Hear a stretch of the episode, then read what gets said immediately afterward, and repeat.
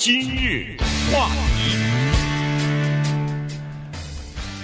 欢迎收听由钟迅和高宁为您主持的今日话题。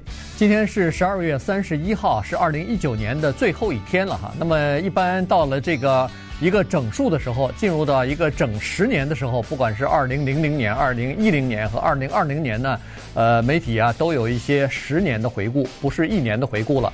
那今天这个节目呢，我们也来回顾一下过去这个十年哪一个事情呢，对我们的生活呃有比较大的影响哈。呃，结果我跟中迅商量了一下，考虑了一下呢，觉得这个手机的改变啊，可能是对我们的生活和工作。呃，和对这个整个世界改变最大的一件事情，刚好《华尔街日报》也有篇文章啊，所以呢，我们就借鉴他们他的这个文章呢，根据我们过去这十年的经历啊，来跟大家来回顾一下二零一零年的情况是什么样的，那么二零二零年又是什么样子？那再展望一下二零三零年可能是什么样子？嗯，其实每个人都有自己回顾过去一年，或者是过去十年，甚至是。回顾一生的独特的角度，因为尽管从大的角度来说，我们都是一些国际国内的大型的事件的影响者，或者是被影响者，但是呢，每个人他有自己独特的经历。啊，像我们今日话题有一个特别独特的回顾，这个呢，应该说几乎别人都没有。呃，就是我手里拿的这七十几页纸，对，我手里拿的这个，我数了一数，一共是七十八页纸。这七十八页纸呢，就是我们过去十年今日话题的记录。呃，主要的记录就是记录的标题和主题，不是内容。那内容这七十八页纸，七百八十页也不行啊。对。那这么一平均呢，差不多一年也就这么七页来纸，嗯，对不对？对。这么一个十年，呃，这非常的感慨哈，因为随便的翻，你比如说二零一七年四月十八号。可能大家已经不记得了，我们也不记得了。那一天我们讲的是法国总统候选人 啊。我再往前一翻，二零一三年九月十号，哦，原来是叙利亚同意交出化学武器。第二个话题叫游泳记录遭质疑，嗯，有意思吧？再往前翻，再看看二零一一年，啊，我们说十二月一号啊，这个不是了啊，这个是叫做。那是个礼拜四，上塔安娜峰造成的损坏。哎，看见没有？十年了还没变呢，这还是圣塔安娜峰的。再往前翻啊，我们再随便再看再早一点儿，比如说是二零一零年的啊，二零一零年再往前走哈，二零一零年四月二十号礼拜二。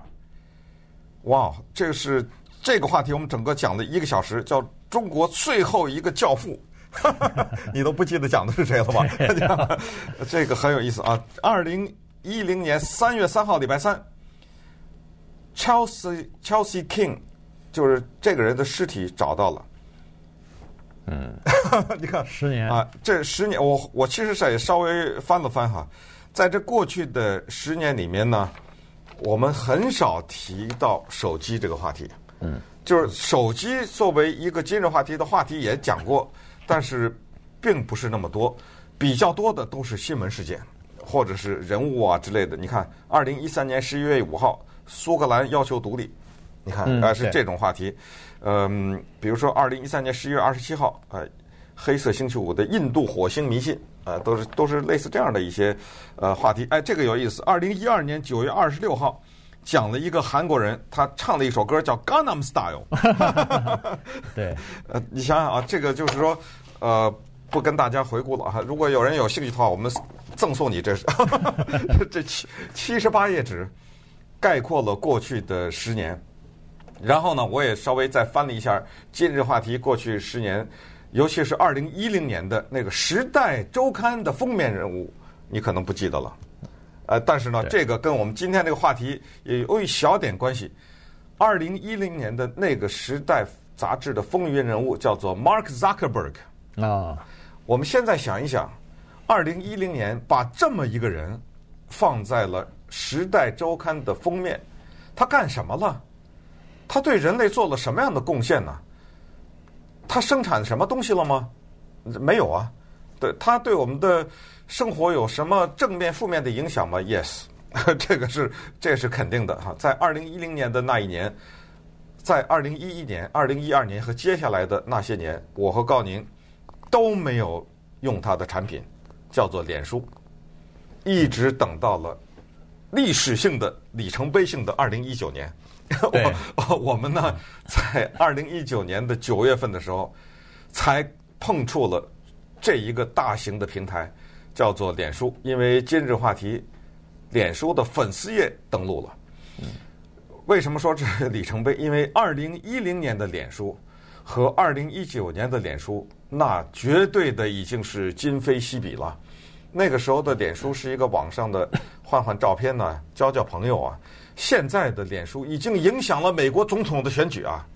二零一零年之后，在二零一二、一三、一四这些年的期间的脸书的变化，从它上面的新闻的发布、个人资料的收集以及新的产品的推出，它对整个这个平台的改进等等，所有的这一切都是告诉我们呢，就是科技在影响着我们的生活。所以我们就从二零一零年。《时代》杂志风云人物是 Mark Zuckerberg，脸书的创办人。这儿呢，我们就从科技的角度，今天就切入，我们看看二零一零年的时候，那个时候我们手里拿的的那只手机，和今天是怎么样的改变了我们的生活，甚至可以说是控制了我们的生活。对，其实从手机的改变和，过去十年的这个变化，可以看得出人们生活当中的变化。二零一零年的时候，如果现在家里边还有那个第一代的这个手机的话，哈，当然那个时候已经不是第一代了，但是那个时候呢，已经开始这个智能手机已经开始出现了。那么在那个时候，如果你拿着那个时候的这个手机，再拿着现在这个手机，你看的话。就会发现有许许多多的不一样啊！现在许许多多的功能和你认为是理所当然必须要有的东西，在那个时候，如果提出来，可能还是个梦想呢。很多人都还不知道未来几年会有什么样的变化呢。所以，这个《华尔街日报》呢，它一个专门做这个呃，就是技术讲评的这么一个专栏作家，他就专门回顾了一下。然后呢，他为了要体验一下。十年前到底是怎么回事儿？他把十年前那个手机拿出来，然后就用十年前的技术生活了二十四小时，想要找回来十年前的那种感觉。我觉得他这个想法真的是蛮好的。突然发现，好像跟现在是换了一个时代、换了一个朝代一样。这个十年的变化怎么会这么大呢？他就是说，这个十年的就用二零一零年的技术生活二十四小时，他已经感觉到说是和现在已经格格不入了。嗯，那个时候他说用二呃就是用十年前的那个技术，他的生活更有掌控，他更有时间，因为没法翻脸书了，没法是是这个上现在的各种各样的这个。呃，social media 就是这个社区社交媒体，呃，不停的在翻动，不停的在和别人在互动，也没有了。所以呢，他说我反而更有更多的掌控，对自己的生活，对自己的时间也有越来越充分了。同时，学了另外一个东西，现在的人都已经逐渐的已经这个功能快丧失了。作为一个人，就是找路的功能，因为那个时候、哦这个、早就丧失了这个。那个时候。嗯还没有 UPS，呃，还没有 GPS。有啊，是这样的。二零一零年，按照呃，他的名字叫呃 Joanna Stern 哈，按照他的说法呢，是二零一零年的那个时候的 GPS 非常的原始，车里面都没有，它是叫 Garmin GPS，是这么一个小方块，我知道，嵌在那个车的前边。你必须得买，它装在一个纸盒子里，你拿出来以后要把它固定在你的车上。对，我我的车里头今天还还有这个还有这个东西啊。对，我这个没扔，但是我的车里有了，现在很多车里都已经有了哈。对，那个时候那那个产品叫 Garmin。嗯。然后呢，二零一零年的手机有一款特别的令人羡慕，而且绝对是身份和地位的象征。那个手机叫黑莓。嗯。大家可能还记得叫 BlackBerry。为什么呢？因为它带了一个键盘，这个键盘是打字机的键盘，不是只有一二三四五六，它是有英文二十六个字母的键盘。也就是说，那个手机几乎是方的，就既是一个长方形，但是非常的宽，拿在手里呆呆的那么一个。对。但是呢，两个手大拇指在上面可以打字、回电子邮件呐、啊、什么之类的。呃，那个时候是什么大公司的主管呐、啊，一些高级的管理人员用的。嗯，首先在什么场合下，啪的一下亮出来一个黑莓手机，哎呦不得了！嗯，因为你知道，它除了打电话、接电话以外，它还有多了一些功能。那个时候的普通的老百姓的手机，还在羡慕另外一款叫做开盖开盖式手机，翻盖的嘛？啊，翻盖手机，那手机啪拿手大拇指一弹，打开了，啊，那种手机现在都已经找不到了，我想早就不生产了吧？啊，那个时候呢，有一家公司才颤颤巍巍的登陆，这家公司叫 Netflix，嗯。想想今天，他已经在冲奥斯卡奖，所以他有多少多少各种各样的这种呃产品。不管怎么说，我我不管别人怎么说，但是至少我知道一个事实，就是过去的十年有一个东西是人类可能整体都会受影响的。我不知道你同意不同意？那就是我们人类整体的视力下降了。嗯，同意不同意啊？因为。看这个手机的时间越长，对你的视力肯定不是一件好事儿。在今年的时候，我在北京一个医院里面等候啊，因为当时我妈妈在那医院里，我坐那等候。在等候的时候，我拿着手机在看，看一个比较需要我有注意力的东西，呃，不是微信，我先告诉你，呃，看了大概三四十分钟吧，然后我我。眼睛离开手机，往旁边一看，一片模糊，是吧？啊，一片花哈，要好半天才恢复过来。我知道这里有可能有年龄的成分，但是我当时就在那一秒钟就把这个东西删掉了，呃，从我的手机上，啊，因为这个东西其实是非常重要的一个东西，我经常需要看，但是我毅然的就把它给删掉了。而其实我本来使用手机的时间就很短。呃，从那以后我就使用手机就更短了。好，那么稍待会儿呢，我们再看一看，除了它影响我们睡眠以外，它怎么控制我们的生活？今日话题，欢迎继续收听由钟迅和高宁为你主持的今日话题。今天我们来讲一下这个手机呃过去十年的改变。因为通过这个手机的改变，实际上我们看得出来我们自己生活的改变啊，整个世界的这个改变。呃，最早的时候刚才说了，就是那个翻盖的手机，那个还不能叫做智能手机呢哈。那么后来这个 iPhone 四是第一个进入到主流的叫做智能手机了。呃，由于营呃移动的营运商啊，呃，逐渐的把这个移动网络。变得越来越宽，变得越来越快。那么这个智能手机呢，就应运而生啊。这个 iPhone 四那一年出来是第一个手机前面带了个照相机，这个一下子是一个革命性的改变。现在想象起来，有了这个照相机，拍了东西可以把它数码化，然后可以把它从手机当中通过移动网络发出去，这个事情。对现在的影响是非常深远的。啊，它的正好这是二零一零年问世的哈。对。它的那个照相机不是说第一次，呃，就之前的手机也有照相机，但是它革命性的是那个照相机是对着你的脸的照相机。嗯。你知道这个就是那个镜头可以反过来的那个照相机，这个是不得了。为什么呢？我们想一下，它就使得有一个东西成本可能叫 FaceTime。就是我们俩讲话可以看见对方嘛，视频通话。对，过去只能是打电话听着，看不见脸呢。但是现在我拿 我拿手举着，大家可以互相看着了。所以就是那个照相机的镜头反过来对着打电话的这个人，那个技术是二零一零年在 iPhone 四的时候问世的。那么 iPhone 四呢，大家还记得？我记得很清楚，尽管我没有拥有。它小小的一个，呃，那个屏幕特别的小，拿在手里面，然后上面呢有一大堆小方块。当时我们还不是特别熟，那些小方块是干什么的？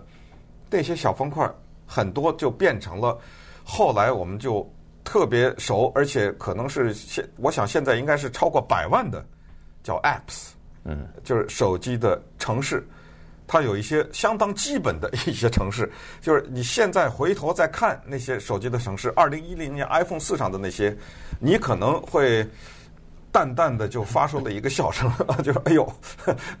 那个时候是这样的，那那个时候这么的简单啊，或者是这么的初级。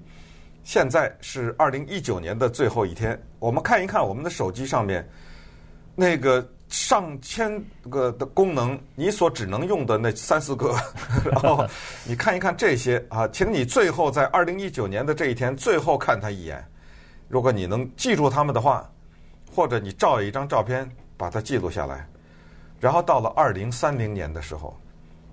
你回想二零一九年的这一天，进入到二零二零年，然后又过了十年，你再看这个，你想到，哎呦，原来二零二零年的时候那个手技术这么落后啊！嗯，哈 哈，对。现在这只手机，你只能用它的功能的百分之三和百分之四，可能，呃，技术好一点的也就是百分之十几。到了二零三零年的时候，可能。就是这个技术到了什么程度，现在没法想象了。等等一会儿给大家做一个小小的预测，就是可能那个技术已经基本上不在你手里头了。嗯，就是你不用手里拿着一个东西，到了那个时候已经是这样的一个技术了。你留着你的这个二零一零年的这只手机，到时候你骄傲的说：“你看，当时十年以前它有这些功能，多么的可笑，对吧？”对。所以我们现在不要笑二零一零年。到二零三零年的时候，那时候人还笑我们现在呢。对对 没错，呃，这个在过去的十年里头，有的时候啊，你感觉上是一个小事儿，但是这一个小事，它以后会推动一场革命，会引起非常大的变化。比如说二零一一年，AT&T 这个董事长达拉维嘎，他和另外一个年轻人签了一个合约，那个时候双方都没有意识到这张合约。对以后的世界产生多么大的变化？这年轻人叫做 Travis Kalanick，这个就是 Uber 的创始人之一。他两人签了一个合约，就是可以在 AT&T 的这个网络当中可以网约，可以叫车叫车了，可以租，就是呃这个网约车了哈，就可以通过这个快速的网络的这个服务呢，可以逐渐的进入到计程车的。这个市场当中去，这不得了的一个革命。对，而且他这个想法是，大家反正有空车开来开去，干嘛不利用这个空车和自己的这段时间来载点客？这样的话对谁都有好处。首先，呃，能源方面有好处，节约能源了吧？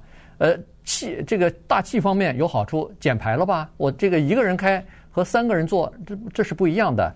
然后你还可以赚点外快。同时，消费者也占了便宜了，因为你那个外快比那个计程车要便宜，所以这一来一下子开始火起来了。Uber 二零一一年的时候，如果在二零一零年你上网查 Uber 是什么的话，你会查到哦，这是德国的一家三星级的餐厅，没有任何啊一个对呃这一个酒店就没有任何呃这个有关于 Uber 的其他的东西。可是现在你查。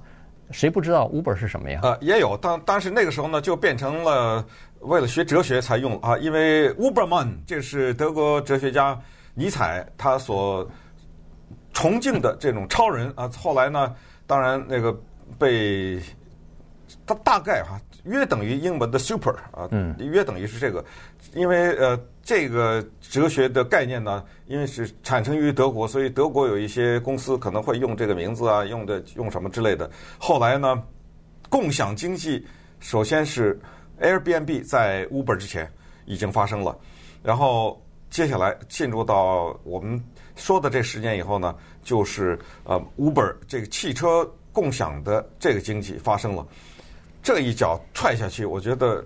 踹开了一个 一个呃，我觉得闸门啊，洪水爆发。因为呃，尽管后来有种一些问题，这个以前我们在很多的时候也讲过，就是包括自动驾驶汽车也会有一些人要付出生命的代价一样。但是我们在技术革命上面也不能因噎废食，就是没想到 Uber 这么一个简单的一个想法和一个电子的操作，它在一个手机上可以。控制，几乎完全就是手机上的一个东西，就是一个 app，就是一个手机的城市，就是一个城市啊。啊，你上那个网都没用，你什么 www，他把那个都给你淘汰了，嗯，他把那个都给你越过去了。拿着手机，现在你想的很自然，但是当时你想这个匪夷所思，这是怎么回事儿？我拿一个手机站在这儿，在这街边站着，按了两下，几分钟一个车把我接走了，这是怎么回事儿？是我啊，那。当时充满了疑虑啊，充满了怀疑。但是呢，技术它不等你，技术它不理睬你，它就往前走。你要不就接受，嗯，要不就被淘汰。对，就这么简单。对，嗯，呃，昨天我们还在讲呢，这个新的法律出现了，那个呃，Uber、Lyft 像这样的这个计程车的，呃，不是计程车了，就是网约车的这个司机啊什么的，有可能会变成呃公司的员工什么。昨天话话音未落，他们已经把那个告了，告了，对，把那个加州那个这是 AB Five 吧，那个法律已经告上去了。说是这里他还不是第一个啊，卡车司机工会也已经把这个法律告上去了，所以呃，具体的这个情况恐怕还要看法院最后的裁决呢。那么，二零一二年又发生了另外一件事情，这也是一个了不起的东西，一个 iPhone 上面的另外一个 App 叫做 Instagram，那个时候二零一二年四月份被脸书以十亿美元的价格收购了。当时 Facebook 的呃不是 Facebook 这个呃 Apple 公司的老板啊，非常的兴奋哈、啊，说哎呀，你看我们这个呃 iPhone 上面 APP 啊，这个 Apps 啊，有恨不得成千上万，其中一个居然就已经有几十亿元的价值。那现在当然当然那个时候二零一二年是十亿，如果现在卖的话，恐怕要百亿以上了，对不对？无价了，几乎是啊。为什么？一会儿跟大家讲讲。Instagram 它的贡献是什么？今日话题，欢迎继续收听由中讯和高宁为您主持的今日话题。今天我们来回顾一下手机的变化。过去十年啊，这个呢改变了我们的生活方式，整个改变了世界。呃，这个不知道是谁哈，我发现这个 Silicon Valley 这些高科技的精英和他们的有一些人的这个触角是非常灵敏的。在二零一零年之前，他们就看到了一个巨大的市场，这个是人们想要把自己的东西分享给别人看，这个欲望是非常大的。一是他想要分享给别人看，第二是这天下有成千上万或者是百万千万的人想要看你的东西，这个那个时候有很多人觉得不以为然，说你那东西有什么好看的？我我干嘛要看你的那个东西啊？错。这个很多的情况，它就是这样子哈。那个时候，如果还记得的话，那当时你要去到外边旅游去，你拍了照片以后，你要洗出来才能给别人看呢。你后来有了这个手机上头可以拍照，然后拍完照可以直接就发给朋友圈或者是发出去给人家看，这一下子创造了一个不是一个商机，这已经是几百个、几千个、几万个商机了。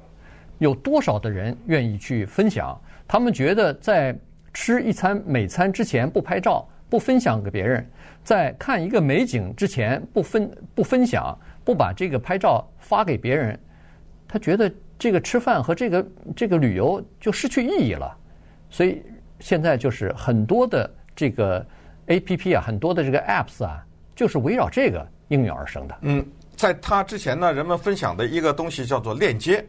对，links，链接当然我们也知道，你必须到网上去打开它。你点击了以后打开，没有直接的图片的分享。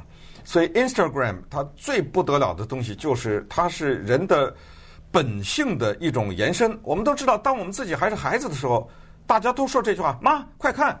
嗯，哎，看什么？就是我们作为人，就是天生的有一种强烈的欲望。就是这个事情啊，如果另外一个人没有看，就等于没有发生。是啊，哎，他是这么强烈的，我需要一个人见证这件事情。这个在英文里面呢叫 share，我不知道是谁呢，就很巧妙的把它翻译成了晒。啊，你们俩又在这晒，你知道吗？晒啊，晒什么？晒点图片吧，晒。哎，你说。它巧妙就在于晒呢，它一种感觉就是把它从一个阴暗的地方放在阳光下，对，让大家都看。所以用这个词去翻译英文的 share，我觉得还是比较巧妙的，的 比较巧妙的一个翻译。嗯、那么这个一晒呢，可就不得了了，因为什么？因为 Instagram 它是一个视频和图片的分享的网站，而且它可以在很短的时间，就是随着你那个发生，同时就记录，然后当场发出去。对。同时呢，他还有一个了不得的贡献，这个呢可能一般人都不太注意，但是他潜移默化的，他会影响你，就是他让很多的人在自己不知不觉的情况下，提高了自己摄影的技术。为什么呢？因为在 Instagram 上有太多的优秀的照片，这些构图啊，你根本不用去刻意的去学习，看多了。所谓久病成医，你知道吗？看多了以后，你自然知道哦，原来这照片是应该这么照，会比较好看。不管是一个花草，还是一个人物，还是宠物，还是一个景色，在 Instagram 上面，你能想到的人类活动的范围，应该说全都涵盖了。所以你可以在上面划 Instagram，我不夸张的说。四五个小时，一下就过去了。嗯，你不知不觉中，你对房屋感兴趣，你对吃的东西感兴趣，你对宠物感兴趣，你对花草感兴趣，你想学习一些什么东西，全可以在 Instagram 上面获得。所以这个东西的出来，连 Instagram 它的创办人叫 Kevin Systrom，他都没想到影响会是这么大。所以，呃，这个他后来形容这个像潘多拉的那个盒子啊，对，他。不知道，他很无心的就一打开，哗的一下子，呃，这让我想到那个《水浒》，大家都看过《水浒》的 整个这本书的第一章，叫张天师祈禳妖呃瘟疫，然后下一句是洪太尉误走妖魔，知道吗？洪太尉跑到一个大石头前面，上面写着“遇洪而开”，人家让他说千万不要开这个石头，他说不行啊，这写着“玉红而开”，这我的名字在这上面了，开呀。呃，强烈的宿命的这种东西，在中国的文学里面，一打开，哗啦的一下，一百零八将走了，跑出来了，从那个下面跑了，整个天翻地覆，把你这个宋朝给你折腾的。呃，手机就是这样，Instagram 它的问世改变了我们的生活。刚才一开始还说控制了我们的生活，那接下来二零一一年有一个东西出来，走上手机，更加不得了。它的影响比 Instagram 大多了，而这种东西呢，反而是西方的媒体不注意的一个东西。它叫微信。对，我我就说到这儿，我就什么都不说了，你你就明你就明白了，呃，你就全部的在这两个字背后，全部的含义，包括因为它的诞生让你失去了的朋友，对不对？让你获得的新的东西和对你生活的掌控，你自己去想吧。二零一一年，对，你说那个 FaceTime 就是视频电话，这微信当中也也可以做到了，早就取代了。对，这这个不管是发信息也好，是通电话也好，视频也好，全都可以做啊。所以，他现在每个月的使用的人数十亿，嗯，你想吧。对不对？太多了啊！你那个那 Instagram 当然是一个更大一点，二十七亿全球，嗯，但是它还没有达到，就是月使用量，我不知道能不能达到这么大了。反正也是，当然也是一个很庞大的一个。呃，就这么说吧，我在这个华人的圈子里边，基本上都在使用啊。呃，除了在中国大陆以外，在海外的华人基本上也都使用。现在基本上就是见了面以后，哎，老朋友或者什么新朋友，来来来，扫一扫。这不就就呃呃建立起联系来了吗？或者呃建一个群，拉到一个群里边，嗯，哪一个就是使用微信的人，他没有好几个群呢？那基本上都有哈，同同学群，什么小学同学的、中学同学的、大学同学的，很多群啊，各种各样的这个群，所以这个是呃，这也算手机。给我们带来的一个呃新的这种这种变化了。那当然，你说像这种呃交友的呀，像这种呃 Google Map 这样的东西啊，那确实也是非常就是非常非常多了哈。呃，不得了啊！对，Google Map 不得了，这个可不是那个能够一言带过的一个没错一个事情。这个东西它已经是把世界全都改变了，哎，连接在一起了，整个一个世界。就捏在你手里头了。是。他对整个人类对地理的这个概念是天翻地覆的变化了。嗯，全都就是你现在可以站在伦敦的一个角落，可以站在一个什么印度、什么阿富汗的或者什么一个角落，你想去一个什么地方，上吧，上 Google Map 把那个地方输进去得了。对，不，我说的甚至都不是开车呀，就是走路啊。你就站在一个地方，你现在在洛杉矶，我现在站在迪士尼音乐厅的旁边，我要走到旁边的一个什么餐厅，完全是走路。打开 Google Map 走啊，嗯，他告诉你一步一步告诉你往哪儿走啊，对，这得了吗？你说？没错，对不对？没错。那当然，这里头也有一个另外的一个 apps，就是这个 Wave，呃，Waze 啊，Waze 的这个功劳。这个 Waze 是一个以色列的公司，二零零八年创办的，然后后来。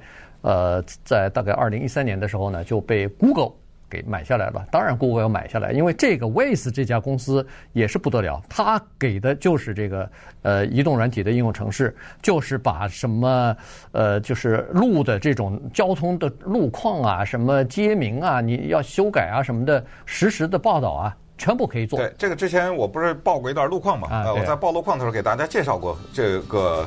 呃，网站呃，很多人还后来还问怎么拼写啊什么的，这就是英文的道路的一个呃另外的一个拼法，它就是用了一个谐音 way 嘛，呃，就是走路嘛哈，呃，它变成用个 z 就是了，呃，ways，呃，这个它的不得了的就是，简单说就是个路况，对，就是一个路况的手机的城市，但是它这个路况呢是和 Airbnb、Uber 那种它是分共享的，它并没有一个机构有个直升飞机在天上，呃，然后看着然后报路况。他已经改变了那个，全都是即时发生的时候是普通的人，哎，好心人啊，就路路人就把它放上去了。又是刚才说的那个分享，就是我看到了一个地方出了车祸，我有一种控制不住的情绪要分享。那对，呃，马上告诉别人，哎，你就分享，你就扔上去，呃，其他人马上就看到了。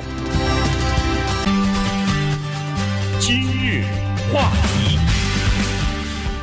欢迎继续收听由中讯和高宁为你主持的今日话题。今天呢，我们回顾一下过去十年啊，对我们生活改变比较大的一个东西就是手机啊。这个手机的变化，其实一路走来就看到了我们生活的变化。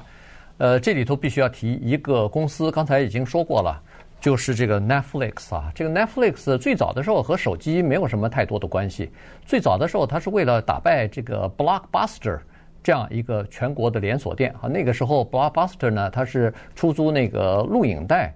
呃，我还记得刚来美国的时候，大部分的人要想看电影，好莱坞的电影都要去 Blockbuster 去租那个录影带去哈。然后，呃，比如说租的租金挺便宜，但是你晚还了以后，呃，这个好像恨不得是你三三天的租金啊，比较贵。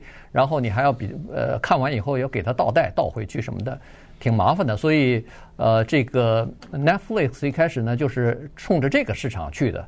所以最早的时候，我还记得中讯电影爱好者租了这个，就是订购了这个 Netflix。他二零一零年问世的，哎，我就二零一零年就变成会员了，他的会员啊，一直到现在十年了。对，嗯、每个星期呃一部影片，那个中讯忠实的每个星期哦，不是一部啊、哦，好几部啊，不不，他也不是好几部，他是最早的时候他没有串流。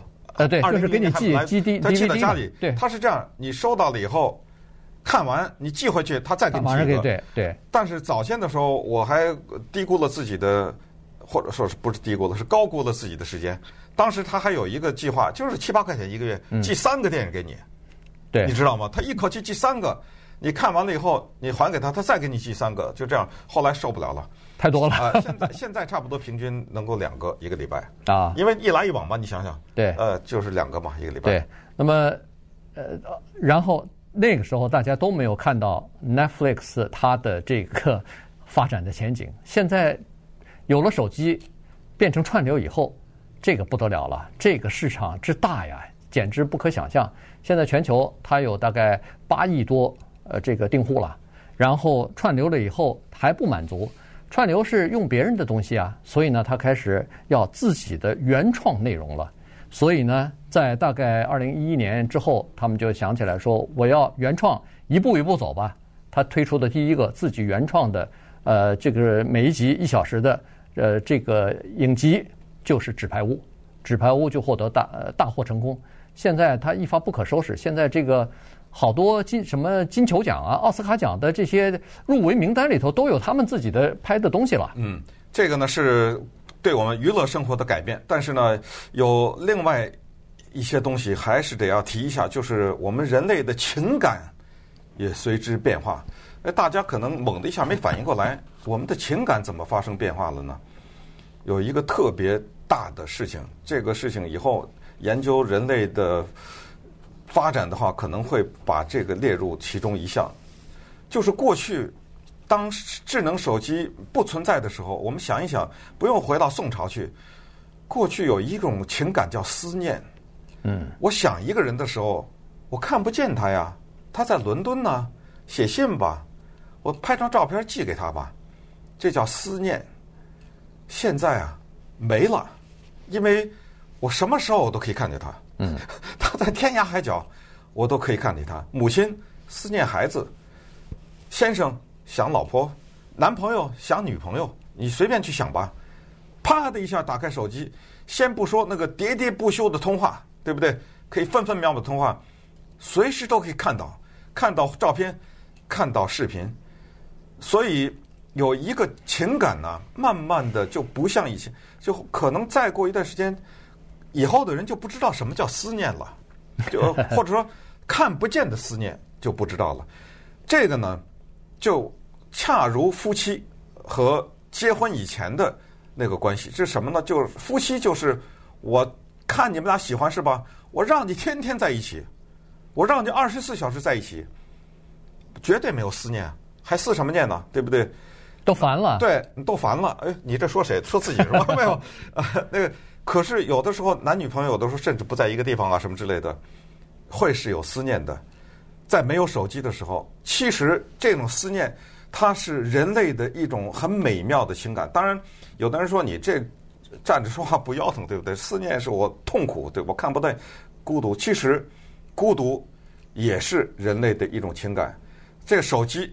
都在试图改变我们这些东西，可是呢，有一些情感的修正未必有好处。